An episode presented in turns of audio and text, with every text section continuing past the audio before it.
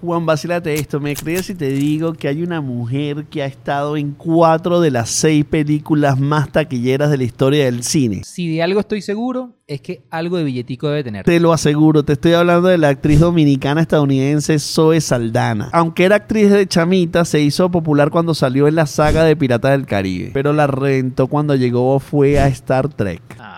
Yo creo que me acuerdo de ella. Ese papel le dio la oportunidad de protagonizar Avatar. Y años más tarde se convirtió en otro alien, Gamora de los Guardianes de la Galaxia de Marvel. O sea, entonces ella siempre ha representado cosas raras del espacio. Pero entonces no ha hecho ningún rol así de humana normal. Sí lo ha hecho, pero ninguna ha pegado tanto como estas. Ella apareció en Avatar, Avatar 2, Avengers Infinity War y finalmente en Avengers Endgame. La única actriz que ha logrado algo como eso. Es que casi que se dice que si quieres tener una película exitosa, tienes que tenerla a ella en la película. Casi, pero hay otro dato interesante en esa lista.